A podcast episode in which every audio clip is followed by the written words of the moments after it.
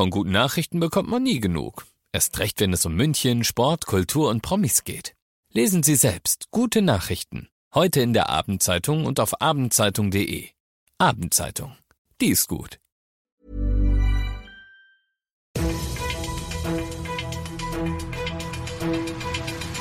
95 5 Charivari. Das München Briefing.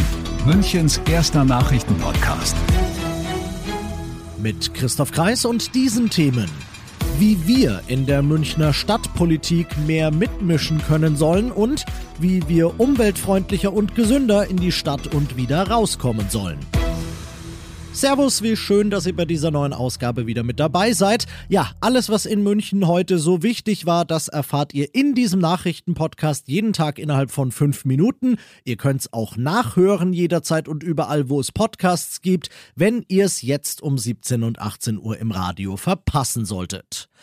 Ein erster Schritt, aber der Weg ist noch lang, kommentiert die CSU im Stadtrat. In den letzten Monaten war es pandemiebedingt schwierig, uns Münchnerinnen und Münchner so richtig aktiv an der Stadtpolitik mitwirken zu lassen. Bürgerversammlungen waren, dank Corona, erstmal Essig und digitalen Ersatz gab's. Richtig, nicht.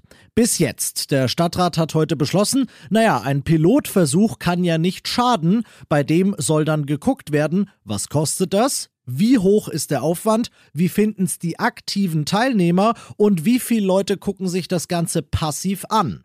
Daraus soll dann am Ende ein Konzept werden, wie wir Münchnerinnen und Münchner uns künftig digital an der Stadtpolitik beteiligen können. Jetzt während und dann aber eben auch in der Zeit nach Corona für mehr gelebte Demokratie in München.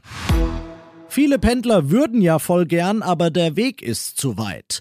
Das hat Oberbürgermeister Reiter erkannt und meint, mit dem Radl zur Arbeit fahren. Soll sich jetzt aber ändern, der OB hat aus der bisherigen Park-and-Ride-Anlage am Michaelibad heute offiziell eine Park-and-Ride oder eben Bike-Anlage gemacht. Ab sofort könnt ihr euch dort ein Leihrad für mehrere Monate sichern kostet nix, nur eine Kaution von 75 Euro. Damit gibt's dann das Konzept mit dem Auto rein in die Stadt stehen lassen und das letzte Stück dann mit dem Fahrrad fahren jetzt fünfmal in und um München und da soll noch lange nicht Schluss sein. Das Mobilitätsreferat will das Angebot nach und nach immer mehr ausbauen und damit so richtig nachhaltig ist, dazu vor allem alte Räder wieder aufbereiten lassen.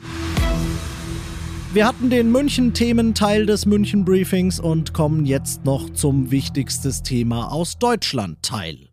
Begleitet wurde die Debatte im von einer großen Demo vor dem Parlament, die die Polizei dann auflösen musste, weil die Teilnehmer den Sinn und die Wichtigkeit von Masken und Abständen noch immer nicht begriffen haben und weil sie meinten, Flaschen werfen wäre okay.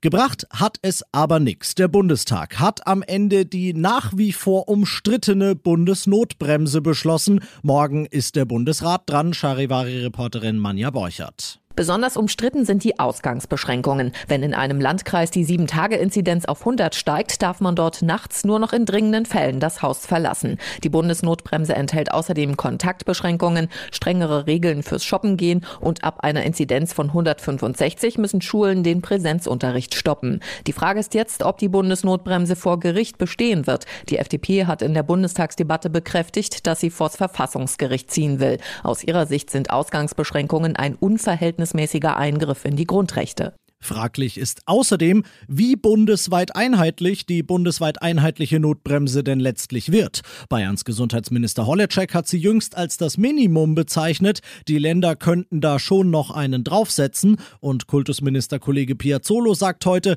die 165er Grenze für die Schulen ist viel zu kurz gedacht. Die bisherigen Regelungen hier bei uns in Bayern ab 100, die bleiben so. Und das noch zum Schluss. Das alte Parkhaus in der Hildegardstraße in der Altstadt ist, wie man in der Szene sagt, von oben bis unten getaggt. Das Ding wird ab Mai abgerissen, ein komplett neues Parkhaus soll dafür entstehen und mehrere Münchner Graffiti-Sprayer, die sich zusammen Broke Today Kollektiv nennen, haben es zum Abschied nochmal richtig vollgeschmiert.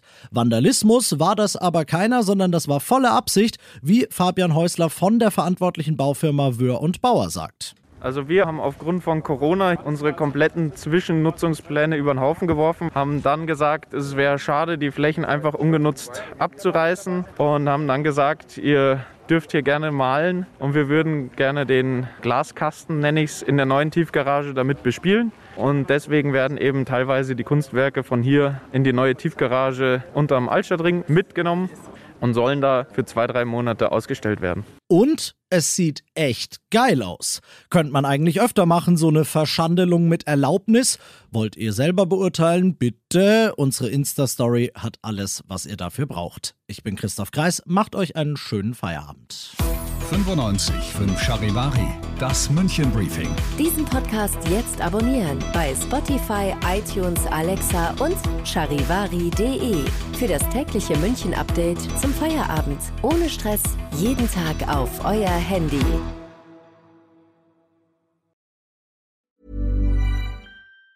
Planning for your next trip? Elevate your travel style with Quince. Quince has all the jet setting essentials you'll want for your next getaway, like European linen, premium luggage options, buttery soft Italian leather bags, and so much more. And it's all priced at 50 to 80% less than similar brands. Plus, Quince only works with factories that use safe and ethical manufacturing practices. Pack your bags with high-quality essentials you'll be wearing for vacations to come with Quince. Go to quince.com slash trip for free shipping and 365-day returns.